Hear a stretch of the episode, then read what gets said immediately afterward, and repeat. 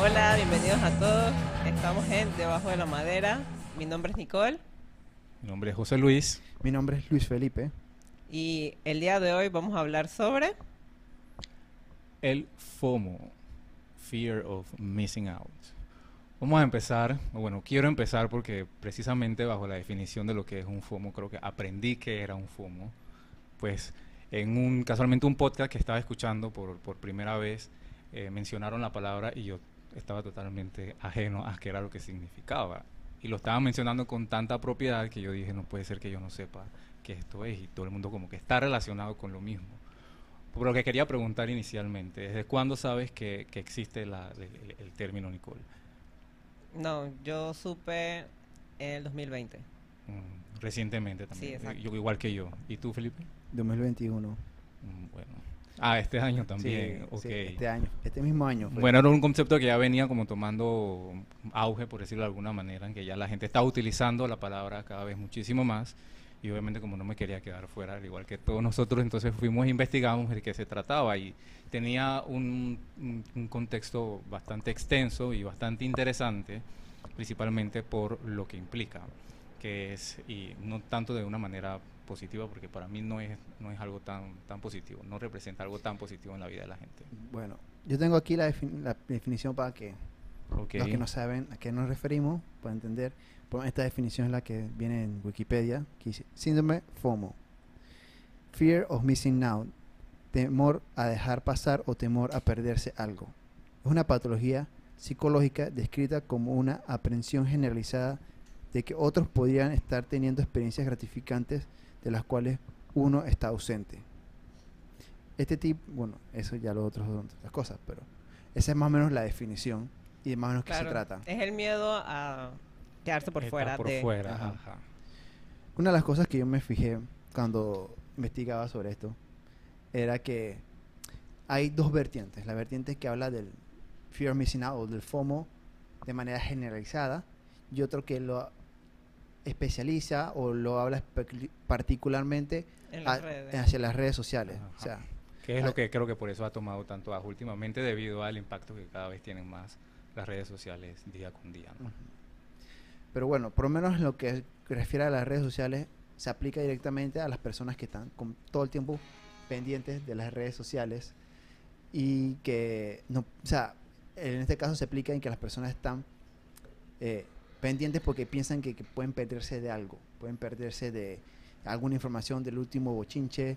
O sea, no se está buscando bochinche. nada en específico, pero estoy ahí atento pa- pa ver, para ver qué es lo que surge, qué es lo que está, qué es lo que está en tendencia en Claro. el momento. Es como cuando te despiertas y, Y lo primero que están todos los memes, pero tú no entiendes. Ajá. Tú no entiendes lo que está pasando. ¿Qué, qué es lo que pasó aquí? Y tienes que buscar entonces el contexto de qué, a qué Claro, se para debe. saber de-. Bueno, yo lo busco para saber, para reírme también. Yo, yo no sé. Exactamente, ajá. Pero por un momento y ya, ya no, le, no le tomas tanta importancia o no estás como constantemente en, en- en ese, te inmiscuyes en el tema a profundidad, como que ya sea parte de ti, sino ok, como parte de información, del, eh, ad- adquieres la información que quieres y ya la obtuviste y ya lo dejas ir. Pero el FOMO creo que va un poquito o- Más o- allá. Va más allá, ajá. va más allá. Va más allá, va más a la persona, porque se habla también de que el FOMO es como un tipo, has- genera un tipo de ansiedad. ¿Me explico? Ajá. Porque la persona está ansiosa por llegar al lugar, o sea, te metes a tu teléfono y ves que todo el mundo está en tal party, o sea, tú te pones ansioso porque tú no estás ahí. Ahora bien, creo que la gente entonces no se da cuenta realmente cuando eh, tiene presente eh, esa ansiedad, sino que ya es como parte de, por ejemplo, que estén haciendo algo y automáticamente agarren el celular o cualquier eh, dispositivo para estar, eh, auto- o sea, una, una actitud automática, nada más para ver qué es lo que está O pasando. sea, lo que pasa es que el celular o las redes sociales y la conectividad así de tener internet en el teléfono hace que este fenómeno se produzca con mayor frecuencia. Porque la gente piensa que ve algo y no, no entiendo qué es lo que está pasando y siento eso, que me estoy perdiendo, que estoy fuera de la onda, o sea, que estoy fuera de todo lo que está pasando. ¿Tú sabes lo más triste? Que entonces cuando llegas ahí, has dicho, man, en verdad, a estaría más en mi cool en mi casa". cama viendo Netflix. O Porque- de porque salí de repente, aquí. pero no, no aplica específicamente, digamos, para, para un pario o alguna salida, sino algún evento o una situación especial. Que de repente entonces la vives y te das cuenta de que, bueno, no quiero saber de eso en realidad. Bueno, no me interesa depende, tanto. o Creo sea, que basta ya. ¿no? va hasta el punto de, de, o sea, de experiencias al final también, pues. Por ejemplo, eh, yo estaba viendo sobre un estudio que habla sobre ese comportamiento que se da mucho, por lo menos hablando de Estados Unidos, en los estudiantes universitarios, eh, principalmente los de primer ingreso. Y lo que pasa es que hay una serie de, de eventos que realmente se dan o se popularizan por la cultura pop que existe principalmente en los Estados Unidos y en todo el mundo, de que tienen que pasar o tú tienes que vivir durante esa época, son, precisamente durante esos cuatro años de universidad. Y entonces la gente está muy al pendiente de poder ir a las fiestas, de poder eh, vivir todas esas experiencias, o sea, todas esas experiencias que nosotros vemos a través de las películas y de las series de televisión, La fraternidad. la fraternidad, la locura, el desmadre, la bebedera. Como que eso tienes que, o sea, tengo que vivir toda esa experiencia para realmente Ajá. sentir que viví mi, mi bueno, el, el periodo ese en el que estuve en la universidad. Sí. Que de- en caso entonces de no vivirla, ya estoy, eh, eh, estoy fuera o no, o no viviste a, a plenitud Ajá. el periodo en el que estabas estudiando, Sí, siendo el caso pues. en el que estés en la U. Porque entonces también tal- en este caso se da mucho, es porque en la universidad se compagina el hecho de que tienes que estar concentrado en lo que estás estudiando, o sea, en tu carrera.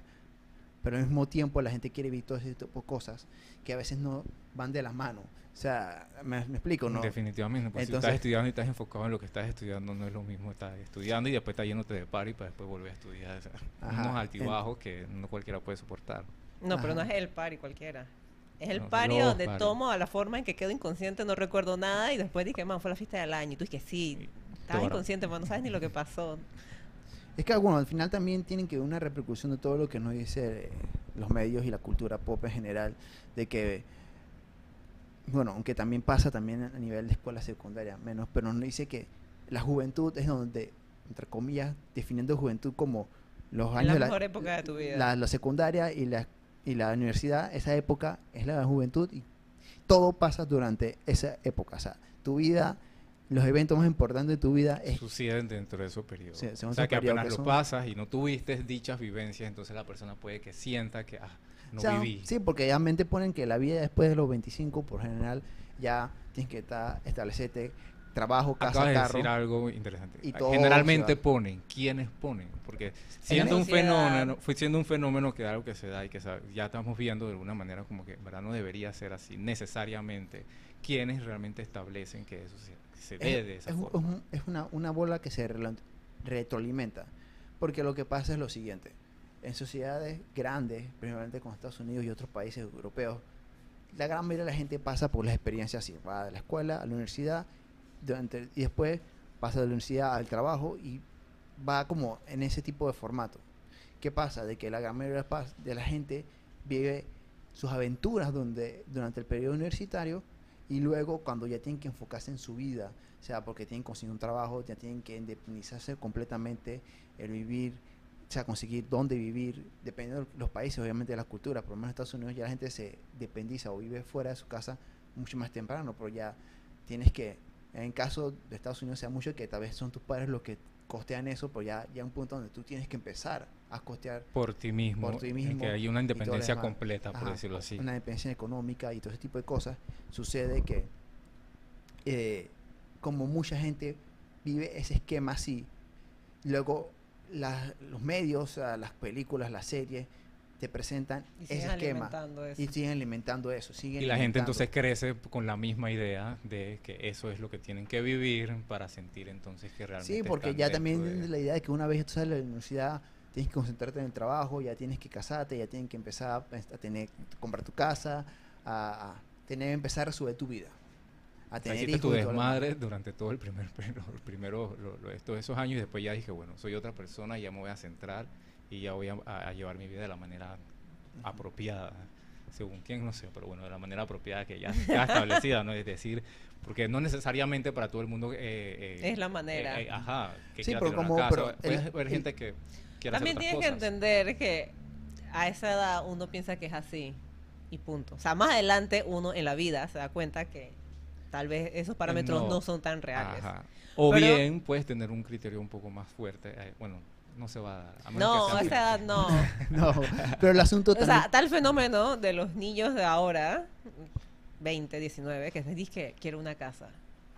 Y se están preocupando y se les está cayendo el mundo porque no tienen la porque no casa. ajá. No te preocupes, man. O sea, Pero realmente, por ejemplo, ¿eso tú crees que sea por, por, por, por superación o un sentido de, de, de- de alguna meta que se hayan establecido? ¿O, rea- o realmente es porque ve- ven de- los beneficios que hay?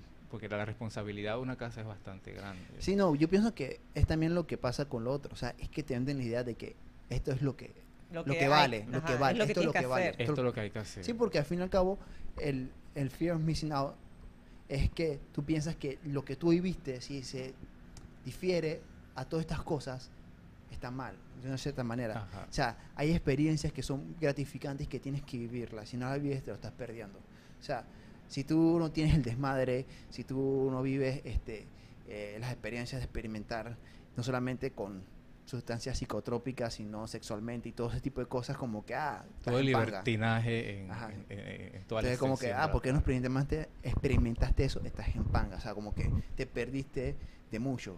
Cuando no todo el mundo requiere realmente experimentar eso. Y no creo que todo el mundo realmente valore esas experiencias de igual manera. Entonces, No, sobre todo si esa experiencia te no. lleva a un SIDA, yo no sé, una cosa de O a consecuencias realmente graves Ajá. que tú dices, ok, hubiera hecho las cosas distintas. Que tal vez era la manera en que la querías hacer, pero no lo hiciste dado la presión social que de alguna manera sientes de, cómo debes hacer las cosas. sí. Por ejemplo, una de las cosas que yo investigué y salía era que era la asociación del uso del alcohol con respecto a con, con relación al FOMO, pues. Y una de las cosas que se, que se dieron cuenta, por lo menos, era que realmente no aumenta la cantidad de alcohol, sino la forma del uso y cómo las personas tienen mayor uh, como efectos negativos con respecto al- o consecuencias negativas con respecto al alcohol. Pero cu- el alcohol no aumenta en, en qué la circunstancias. cantidad. La cantidad de alcohol que se Ajá. consume. sino la manera en que la consumen. No sé si recuerdan cuando se puso de moda que tomaban alcohol los jóvenes por el ojo. ¿Nunca No, escucharon eso? No, nunca escuché eso. Más eso salía en las noticias, salía en todos lados. O sea, eso Mm. salía en Estados Unidos. Obviamente que yo creo que en Panamá no. Porque así, obviamente, el ojo hace que llegue más rápido el alcohol a tu sistema sanguíneo. Y quedaba la gente entonces embriagada Ajá, más, rápido. rápido. O cuando lo que hacían es que agarraban un tampat y lo unaban disque en alcohol y las mujeres se lo metían por la vagina y los hombres por el culo y así quedas así ebrio una vez. Ajá. Ajá. Sí, porque al final lo que... Entonces yo no entendía, o sea, ¿qué sentido tiene eso? Yo, o sea, si Es que a mí me si gusta, tomar. Es que, a la, ajá. es que a la gente aquí le gusta tomar. Sí, entonces pero es que te venden la idea de que es una sensación nueva, algo pretty, algo nuevo que todo el mundo, o, to- o sea, tienes que probar. ¿Y qué pasa? Busca, al final lo que provoca es que tomes acciones más arriesgadas, como lo que acaba de mencionar Nicole, que Sí, son... porque sí, porque que al tiene que haber final- consecuencias que te Ajá. pongas alcohol en el ojo. tiene que Oye, obviamente que se dieron cuenta, era porque estaban llegando muchos casos a emergencia con los ojos hasta la bestia porque agarraban la botella y que... Ni siquiera hay que gotero. No, no, no, agarraban la botella y se lo ponían así y, man, lo más triste era que se intoxicaban súper rápido con alcohol porque obviamente ellos no estaban midiendo la cantidad de alcohol que estaban metiendo en su sangre y no estaban disfrutando, lo que es lo más triste. Tú por lo menos con tu traguito acá y Tú que, estás ah, tripeando el trago, estás disfrutando. Por eso digo, a la gente le gusta tomar, tú quieres Tú estás estar bailando, estás tirando tu paso hasta abajo, paso que no haces cuando estás normal, pero ya Estás que sudando estás y te refrescas con el trago. tu o par de sea, eso es el propósito de tomar metiendo ahí tu perro bien intenso. No, esa gente no, Bueno, ellos no querían eso. O sea, al, al final, como te digo, o sea, una de las cosas que podemos también hablar con respecto a eso, un fenómeno que se dio con respecto cuando salieron los benditos selfie stick y se volvió muy popular hacer selfie y todo el mundo que hacer selfie en lugares que no eran muy apropiados, un poco gente que se mató así. O sea, cayéndose edificio, Ajá, o estando en las montañas y se caían porque haciendo locura, o sea, Pero entonces llega un punto en que ese tipo de expresiones sociales como que eh, la gente entonces no simplemente no mide con tal de estar al día con lo que está en tendencia. No, no mide, no porque mide lleva a la gente a tomar acciones más arriesgosas. Ajá, Por ejemplo, eh, la gente que se cae del balcón era porque intentaron tomarse un selfie desde, desde el del borde de- del, del, del Claro, balcón para tener una mismo y, mejor vista. Ajá, Ajá. pero o sea, yo me puede gu- gustar mucho, o bueno, digo yo, me puede gustar mucho tomarme una foto, o querer tomarme una, un selfie, pero el peligro que, que representa tomarme la foto allí me va a hacer, yo no me voy a tomar nada, es muy peligroso para mí. Bueno, pues. Es lo más lógico, ¿no? Pero me llama la atención entonces cómo la, la gente entonces no, no, no discierne al punto de decir, ok, ya está muy peligroso, no vale la pena, sino más pesa es poder re- re- realizar la acción para estar dentro de lo que está. No, in. y ojo, la, rela- o sea, la acción del selfie ni siquiera es para ti, es para poder mostrarla al mundo. ¿Dónde tú tuviste? O tu foto que está dije super chona si estás en, en- en la cima de un lugar, Claro. pero peligroso, no sé, no vale la pena. Bueno, cada persona entonces eh, es un- una, una cuestión de, de- de criterio más que todo. Sí. Eh, no creo que sea por la edad, porque No. a, a una edad de 20, o sea, yo no me voy a estar poniendo alcohol en el ojo, voy a perder mi vista, entonces ¿qué va a hacer de mí? Bueno, No, pues. pero obviamente es un fenómeno, un síndrome que se da más en la gente joven. Pero obviamente no, no es exclusivo de la gente joven, hay gente que le pasa después. Por ejemplo, puede ser alguien que haya vivido una vida modelo, por decir una manera, y llega a cierta edad y tal vez le entra la... Las que- ganas de hacer todo ese tipo Todo de lo cosas que no que, hizo. no hizo. Sí, Bueno. una de las cosas que también puede como que estar vinculado con eso es al final una cosa que, que, que hace tiempo se, se hablaba por una televisión que hay que la crisis de la mediana edad, que puede también entrar dentro de eso, pues, de llegar a cierta edad, o sea, pasado los 40 y pensar que no viviste porque y comienzas a tener todas esas a- a- experiencias o tratar de vivir esas experiencias de, de lo que están viviendo en su momento entonces los jóvenes eh, de hacer ese tipo de cosas y, y sin medir ni nada de igual manera Bueno, yo en una parte leí que hasta cierto punto todo mundo tiene un porcentaje de FOMO. O sea, porque todo mundo puede tener ese sentimiento. Pero el problema es que cuando no puedes realmente, como quien dice, controlarlo. controlarlo Y que bases toda tu vida en eso. sí, porque al final es normal el que no sé- que sientas que Exacto. está afuera pero por eso digo que te- todo el mundo puede tener un porcentaje Sí, por porque ahí es donde van de tú dices que pues, tú bueno no- ya estoy es haciendo que- demasiado aunque te guste algo mucho, ponte, cualquier cosa, tú no puedes estar en todas con respecto a eso. O sea, si te gusta mucho, digamos, el puedes fútbol. estar en todas no, no pueden estar en todas no se puede estar en todas O sea, si te gusta mucho el fútbol, o sea, probablemente no sea imposible que alguien vea todos los partidos de fútbol. O sea, y todos los momentos icónicos no lo va a ver. O sea, entonces siempre te vas a O sea, puedes algo. intentarlo ver, pero no le vas a prestar la atención suficiente a ninguno. Entonces o como- dedicarle tanto tiempo entonces ah, impide que les dediques otro tiempo a otras cosas importantes Porque de hecho he conocido gente que está viendo dos partidos al mismo tiempo y al final es como que no estás ni en una ni en la otra. Ajá, porque eh, tienes dos pantallas y no estás eso. así. O sea, no, no Por la ejemplo, en pena. la, cuando hay como dos ligas, bueno, no hubo nada de fútbol. Creo que hay a veces hay alguna temporada que hay como dos ligas di- diferentes. Que dos ligas, o sea, el fútbol hay en varias ligas al mismo tiempo. Ajá, no, no, no, pero que son muy importantes, entonces, la, porque recientemente lo vi, eso lo de las dos pantallas, eh, y estoy viéndolo cada vez como más memes al respecto. Bueno, Entonces, la gente porque- quiere- no, no quieren perderse los partidos, y pero tiene que ser uno más importante que el otro. bueno, Al ahora mismo no. porque está la Eurocopa y está la Copa América. Pero por los horarios mismo, son muy ajá. distintos. Sí, no, yo sé, pero Pero han, han, han conseguido Sí, a algunos, veces ¿no? los partidos te coinciden y es como que man, tienes que elegir. Tienes que elegir ver uno, punto. Para Sí. poder disfrutar realmente el partido. Y ya te enteras el resumen después, no sé. Sí, Sí, exacto. O sea, Pero no, la eso- gente eso- siente, eso- me imagino, es que no, no me puedo perder el partido, necesito ver, necesito vivir. Y al final entonces no vives No ves ningún, ni uno ni el otro. O sea, Sí. así de sencillo. Entonces son, son las cosas, o sea, se puede aplicar Consecuencias. a muchas cosas. Y como dice Nicole, todo el mundo tiene un grado de eso. El asunto es cómo eso afecta a tu vida, cómo afecta tu actuar. Todo el mundo, ajá, todo el mundo tiene un porcentaje de miedo. Recordemos que es fear of missing out. Fear es miedo, entonces todo el mundo Ajá. tiene un porcentaje de miedo a quedarse por fuera en, en el tema que sea del interés de la persona. O en general, también puede ser de la vida. O sea, porque tú puedes, o sea, lo que realmente se habla también es más de que tú sientes que te estás perdiendo de la vida. De que, más que todo en el momento, pues, en, el pe- en la etapa que estás, pues, sientas que no estás viviendo las cosas que querías estar viviendo. Ese puede ser uno, puede Ajá. ser el FOMO laboral en un ambiente de trabajo. Yo en un podcast vi un pu- un supuesto experto, no lo puedo realmente certificar, y él hablaba de que existía el FOMO laboral y en ese caso se veía mucho en los millennials y una de las características que dice es que no duran más de tres años en un trabajo, porque tienen la necesidad de cambiarse de trabajo. Tienen la necesidad. Y eso es un hecho. de- Eso es un hecho, o es sea, un- de hecho yo soy una de esas personas, lo confieso. Yo cuando Yo llego a también. los tres años digo, señores, me tengo que ir de aquí, ya no puedo seguir aquí, no, estoy harta, ya aprendí todo lo que tenía que aprender. Y ya inclusive se va perdiendo entonces el, El, interés, de estar en el lugar. Ajá. Y pasa y sucede bastante. Yo recuerdo hace un, un par de años pre- precisamente con, con- con un tío que tengo en el que mencionaban algo al respecto y tenían esa duda porque realmente las generaciones anteriores no, en- no, no lo entienden. Claro, no lo ven como nosotros. Ahora, para, para nosotros es, creo que es como lo normal y es algo a- aceptable. Y hace, creo que como 20 años puede ser, o 15 años, eh, el- el- mi prima estaba pasando una situación en la que no estaba cambiando de trabajo por simplemente la razón de que ya no había un mayor crecimiento y ya, ya no sentía que quería estar ahí. Sí, por final que también no, está no lo que te venden, pues. completamente. Por ejemplo, a nuestra generación, tus padres nos vendían una idea de una vida estable, que es lo que tenías que vivir, era la vida. ¿Qué pasa? Que a nosotros nos vendieron una vida de aventuras.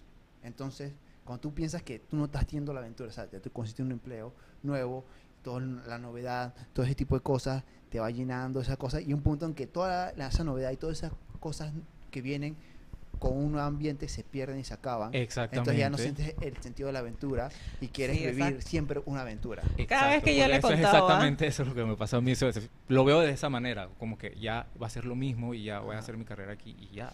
se De, acabó. de hecho, me parece muy curioso porque una vez le conté a un compañero o a una compañera X, pero era m- mayor que yo. Y cuando le echaba mi cuento como que no, mira, yo llevo tres años, que no sé qué, básicamente que cuando ya logras dominar el puesto es cuando tú te quieres ir, o sea, cuando ya no te va a estresar, yo sí, es cuando me quiero ir, Claro. necesito algo nuevo, pero es que yo siento que ya lo que me tenga que dar ya se acabó, ya aprendí todo lo que tenía que aprender, señores, ya me aburro.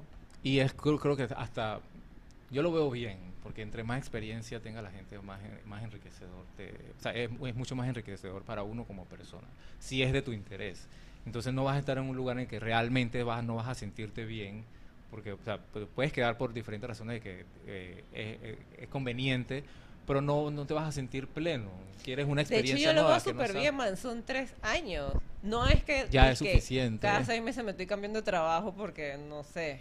Puede ser, un, bueno, en tu caso tres años, o pueden ser cinco años inclusive, o siete para otras personas, pero que haya esa constancia.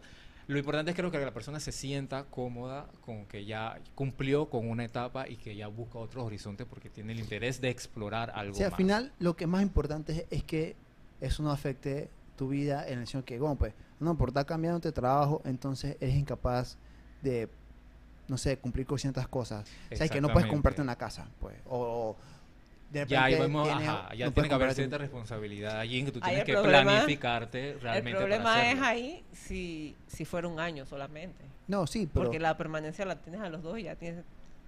sí, no, pero es que... Bueno, aquí en Panamá. Aquí en Panamá, Exacto. Entonces, sí. entonces las, las personas, no sé, en otros países que las leyes laborales pueden No, un poco puede más ser en otro severas. país, puede ser diferente, pero lo que también sucede es que a veces el crecimiento eh, laboral en- con respecto, ponte a, al crecimiento económico, a veces es, es más difícil, porque hay un punto en que tú vas a crecer es estando en un una posición, quedándote ahí y avanzando. Es la, como en muchas carreras, es la única manera, pues.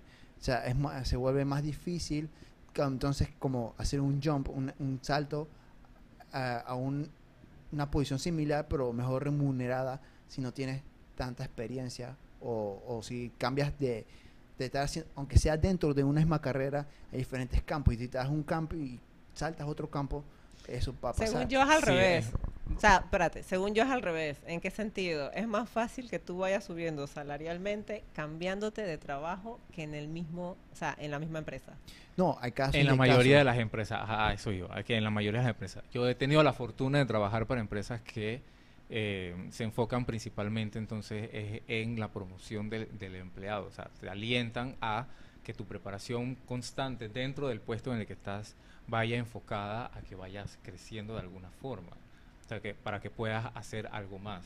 No, sí, yo entiendo, pero o sea, ponte, cuando tú le aumentas a un empleado que ya es tuyo, no es lo mismo cuando tú contratas a un nuevo empleado.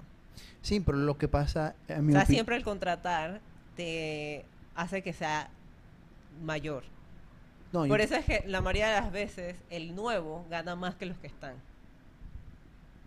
No, pensé que era al revés, que el... que depende de las diferentes situaciones, pero yo entiendo lo que Nicole Ah, habla. creo que aquí puedes que esté. Precisamente es que en las empresas en las que promueven eso, en la promoción esa y el, y el incentivo que le dan al, al- al- al colaborador para que vaya creciendo eh, va de la mano con un, con- con un aumento salarial. Ajá. Y con el tiempo entonces vas, vas ganando más. Cuando una persona entra dentro del mismo, eh, el mismo rol, por decirlo así, entra probablemente con el mínimo.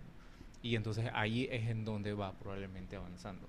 Puede que en el resto de las otras eh, se suceda la manera como lo estás describiendo, en el que entonces el nuevo venga y ya una eh, en el mismo o, un- o- o- o un rango un, un rango salarial mayor que el de la persona que ya tenía mucho más tiempo allí. A mí me pasó mucho en una empresa que cuando yo entré, yo entré como asistente de asistente de diseño. Y yo ganaba más que el que tenía seis años haciendo antes de asistente. Porque obviamente como yo entro en otra época, ya los salarios han La subido. ajá. pero no ha llegado todavía a subir tanto, entonces él estaba por debajo. Eso fue todo un show. Eso fue un tú show. tuvieras la culpa, tú- yo no tengo la culpa. Tú tienes que seguir o te vas. No, sí, o sea, hay muchos casos con respecto a esto que hay que ver. O sea, y al final lo que hay que concentrarse es que Pero señores, en verdad, ahorren. No se metan en préstamos a lo loco. Ahorren mejor. No, mejor sí. ahorren. No, al final hay que tener una, una, un- una estrategia financiera, por decirlo de una manera, saber cómo uno va a gastar su dinero, eh, cómo lo va a poner y, o sea, obviamente cómo uno se va a endeudar, porque muchas cosas no hay opción. Paréntesis por si de repente no se comprende, le- le- está, la, la intervención esta está en que entonces por miedo a o, o por estar en, en En la ser víctima del FOMO, en- en- comienzas a adquirir cosas que realmente no necesitas o que no quieres, como que mencionaban anteriormente de una casa a los 20 años que realmente puede que no la necesites o no, no la quieras y nada más porque está en tendencia que ahora los jóvenes tienen su casa y tienen todo. eh, eh, Sí, exacto. Entonces después vas a vivir... O sea, tienes que tener en cuenta de que una casa es una deuda que vas a vivir y que vas a tener que pagar por 30 años. Entonces, no compraste la mejor casa que pudiste comprar. Porque obviamente estás muy joven y y después... te apuraste nada porque tienes una casa porque ya algo todos tus que ni siquiera te gusta a la larga y entonces estás como viviendo como una pesadilla. No te metas en eso. innecesaria, exactamente. Otra consecuencia más entonces. O sea, Sí, tiene o sea- más connotaciones negativas ser, eh, cuando no tenemos control sobre ese miedo que, que Es que al final, positivas. sí, que, es que no sé qué, qué, qué No hay- parte positiva tiene. No compren criptomonedas. Yo me iba a meter en ese negocio como que... Ay, Dios mío. Está, está aumentando cada vez más, pero hay que leer más información. O sea, yo no me... Dice que acaban de apagar las granjas en China, Japón. En China, en China. En China. Yo Sí. sé que ahora es allá Asia. No sé, Pero- estoy leyendo información al respecto, pero no estoy siendo víctima de ella, sino que yo voy a investigar antes para decir realmente O sea, si voy a meter. Bueno, en este sentido, lo que yo opino es que no enfóquense en ganar dinero fácil, enfóquense en hacer algo que les guste, en disfrutar lo que les guste y hacer dinero con eso. Independientemente de lo que esté haciendo el resto de la gente. Sí. Pero es que para mucha gente la presión social pesa. No, sí, obviamente. Presión pa- pe- ajá, sí. pesa, la presión social pesa, pesa mucho. O inclusive entonces no se dan no, no se dan cuenta de que lo realmente. Tal vez la gente se, se establece metas y hay gente que puede establecerse metas, pero porque están, están siendo influenciados por la- su, su, su, su alrededor, por el grupo de gente. Entonces estamos Claro. cayendo en que estás siendo nuevamente entonces víctima de ello. Y no eras realmente lo que tú pensaste en un inicio, pero por la influencia que ha tenido a tu alrededor, entonces ya te estableciste una meta que realmente no eras profundamente la que te, te hubieses tenido Muchas veces la gente piensa que se está quedando atrás.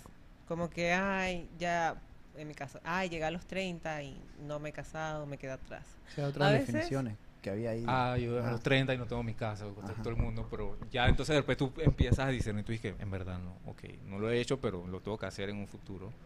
Y ya entonces empiezas a trabajar en eso. Pero a veces, que o sea, que tú lo hagas, que una persona lo haga más rápido que tú, no significa nada. No significa que está llegando más rápido ni nada. O sea, yo he visto gente que dije, man, ¿cómo llegaron a casarse a los 26? Dos años después que divorcio. Man, qué feo, qué horror. Yo no quiero pasar por un divorcio. No lo pensaron bien, no sé. Definitivamente. Qué horror. No, sí, entonces es que al Son final. cosas que la gente tiene que entender y que mucha gente no lo ve y que obviamente que en el momento uno te da el consejo y todo y que no es fácil porque tú ves al resto con cosas y tú tal vez no, Es que la vida es compleja. pero tienes que luchar por tus sueños. La vida por O por lo que te gusta. Sí, no, pues. es que la vida es compleja y hay muchos factores. Entonces, no todo el mundo tiene las mismas situaciones, no todo el mundo nace en el mismo estrato social, No tiene todo la el mundo misma, parte la de la misma misma educación y al fin y al cabo no todo el mundo quiere exactamente lo mismo. Obviamente son pequeñas, pequeñas variaciones, pero no es lo mismo el que tú seas un doctor, a ser abogado, a ser arquitecto, a ser músico o a ser productor o a ser presentador de televisión o a ser deportista. O sea, todas diferentes carreras oficios que hay, o ser cocinero, cualquier cosa, no todo es lo mismo. O sea, es imposible que todas, puedan, todas las personas en diferentes áreas cumplan con sus objetivos al mismo tiempo. O sea, por, ejemplo, por menos alguien que estudia medicina se va a graduar significativamente más tarde que otras personas que estudian tal vez eh, algo eh, como, eh, digamos, administración de empresas. Pues la administración de empresas realmente la gente se gradúa que después de los cuatro años y ya. Medicina realmente son seis años mínimo, más los dos años de... del- No, de no solamente internado. eso. Si tú estudias X carrera, hasta cierto punto tú puedes empezar a ejercer antes. Ajá.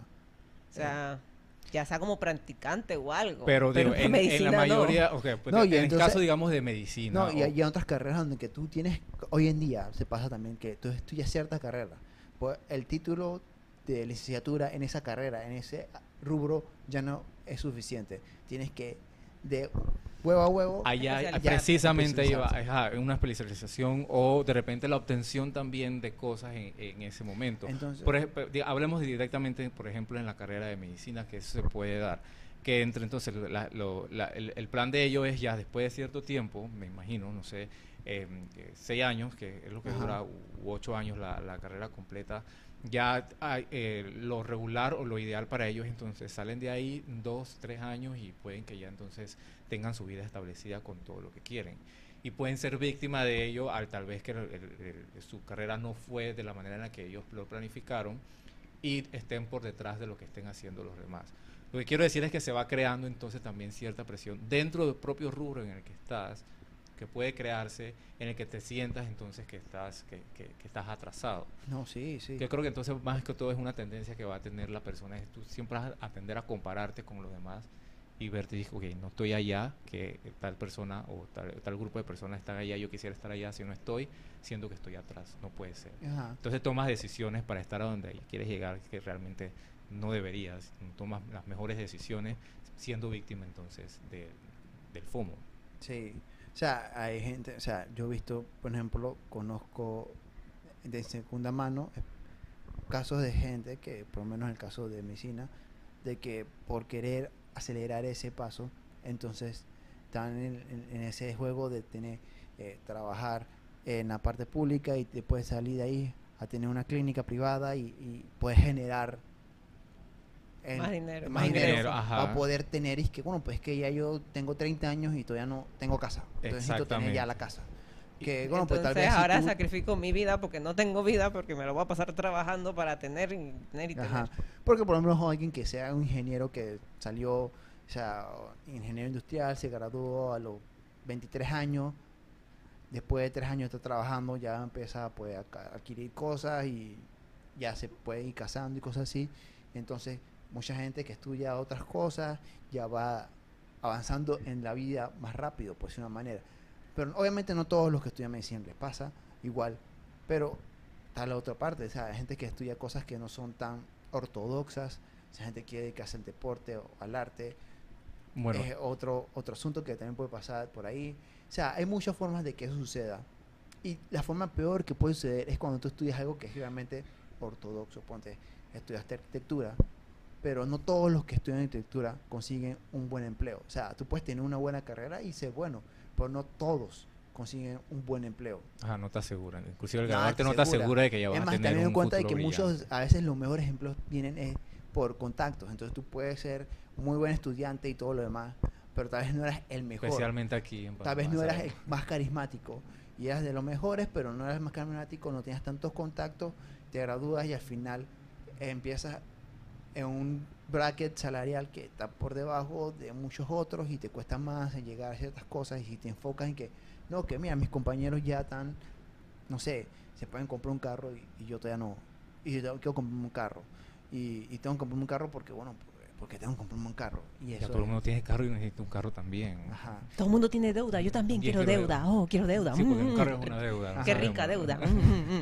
mm. Entonces, eso es lo que vemos. Entonces, eso puede pasar de esa manera. que Vimos entonces el, el, el FOMO en, en el ambiente de- del laboral, Ajá. también El ambiente el estudio, social. y entonces ahora cómo quedaría el, el que más tiene, diría yo, más relevancia, porque es el que a- abarca mayor cantidad de personas o en mayor medida, Ajá. eh, que es el que eh, ha sido, se ha visto la palabra que vi, me gustó, exacerbado por las redes sociales, Ajá. que es el, el- el- el que está más... Más que afe- fuerte. Ajá, el que, Ajá. el que Bueno, afecta bueno, es el que está más ahora. dispersado. Claro. Es el que se más, más El que abarca, ajá. Sí, porque es el que, digamos, ha hecho, entre comillas, popular el término y el fenómeno, por decir una manera, es porque al final en el mundo están pasando cosas, y es lo que hablamos al principio. Entonces, mucha gente tiende a, a ver su celular y no entender, o sea, el chiste del día, o mejor dicho, el chiste del, del momento, de la hora, no entiendes que, ah, ¿por qué Sí, porque pasó? el chiste ahí no pueden haber cinco chistes en un mismo día. Entonces, Hay que ponerse al día y que, ok, ¿cuál es este tema? ¿Cuál es este tema? ¿Cuál es este tema? Para poder... Man, hubo un día que yo no entendía. Todo el mundo estaba hablando sobre.